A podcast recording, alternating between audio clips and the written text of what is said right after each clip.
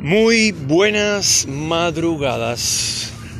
Señoras y señores, son las 9 y 30 de la mañana del lunes 24 de mayo del 2021 y en este momento, para hablar sobre la realidad, estoy caminando por la ciudad de Neuquén, perdonen ustedes la desprolijidad en el sonido, pero también esto le da un toque, una impronta, como digo yo, especial, porque de alguna manera hacemos, en los últimos capítulos estamos haciendo como una especie de crónica de, la diaria, ¿no? de la cotidianidad.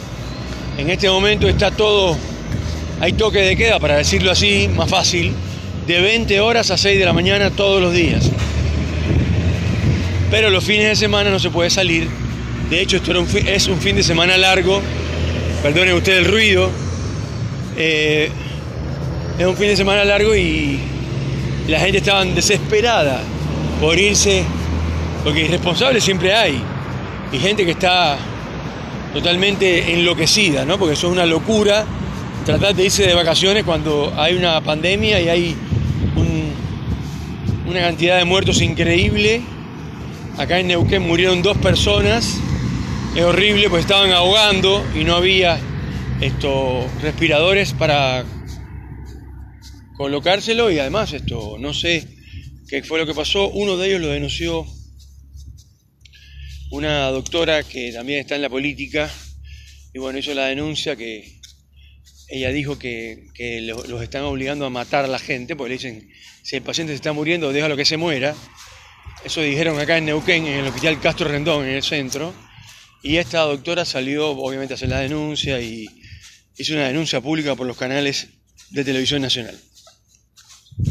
Así que estamos pasando el peor momento posible. Argentina, si no me equivoco, está en el segundo lugar a nivel mundial de muerte por millón de habitantes. Una vergüenza y una locura aparte. Cosa que se pudiera haber evitado si hubiesen vacunas. Ahora llegaron, siempre dicen, no, llegaron 80.000, 280.000 eh, y así. Pero bueno, eh, no es el tema, ¿no? Eh, bueno, hay muchos negocios que están abiertos, yo que estoy acá en el medio de la ciudad, eh, pero la mayoría están cerrados. Todos los negocios están prácticamente cerrados en todos los casos. Siempre hay alguno que abre, pero en general no. Después hay gente en la calle, pero muy poca. Hay vehículos, pero muy pocos. Y bueno, no nos olvidemos que es un fin de semana largo, que mucho ruido, le pido disculpas.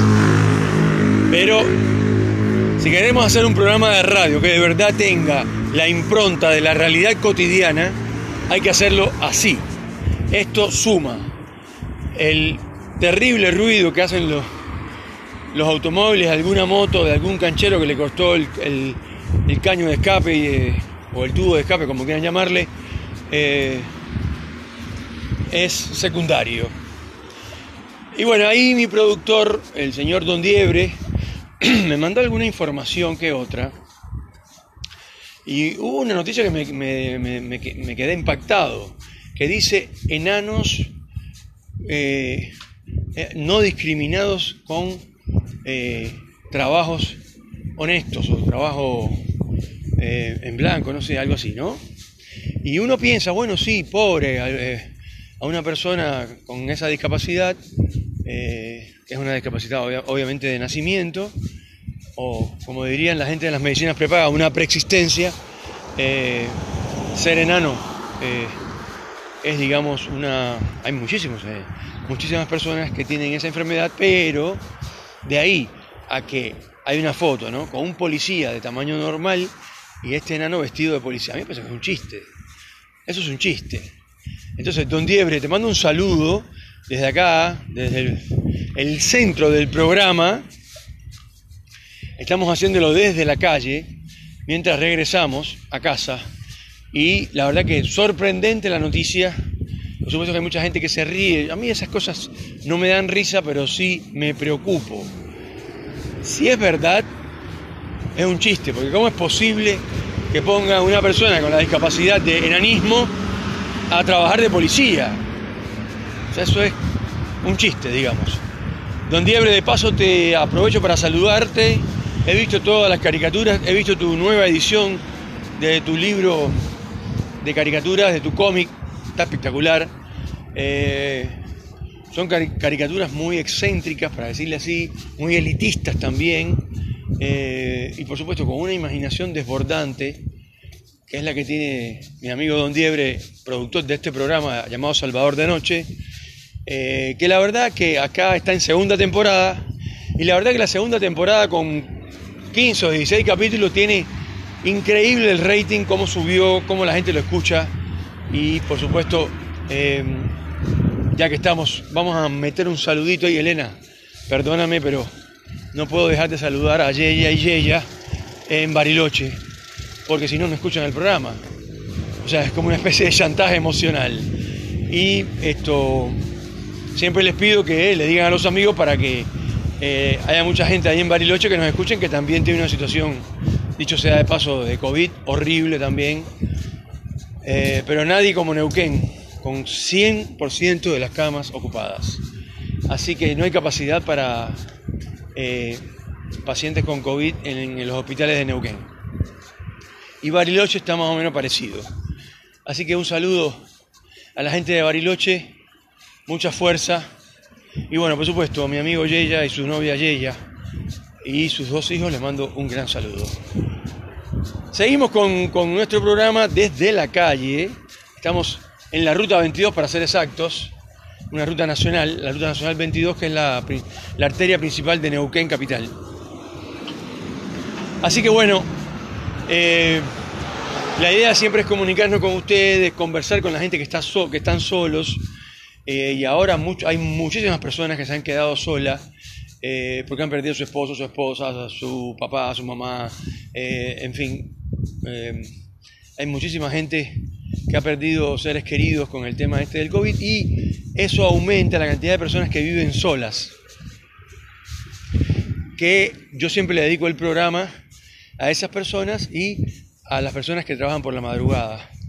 Hablamos de choferes de colectivo, de ómnibus interprovincial, provincial, eh, locales y, y, por supuesto taxistas, esto, médicos, enfermeras, personal de la salud, que, están, la están pasando muy mal también y también se han muerto muchísimos médicos, desgraciadamente, enfermeras, etc. Y bueno, este programa también como que aborda de una manera tipo crónica la realidad cotidiana.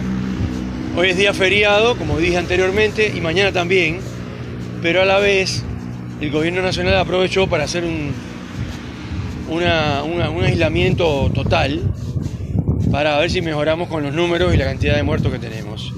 Por ahora, esta es la situación. Repito que hay muchos negocios, algunos negocios abiertos, yo que estoy en la calle reportando desde la calle, y casi todos cerrados.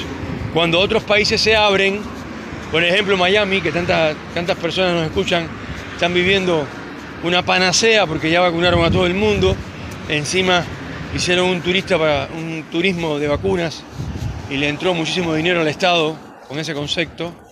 Eh, y bueno, las compañías esto, subieron los pasajes, llegó a valer 500 mil pesos, o sea, medio millón de pesos argentinos, ir hasta Miami en un avión a vacunarse.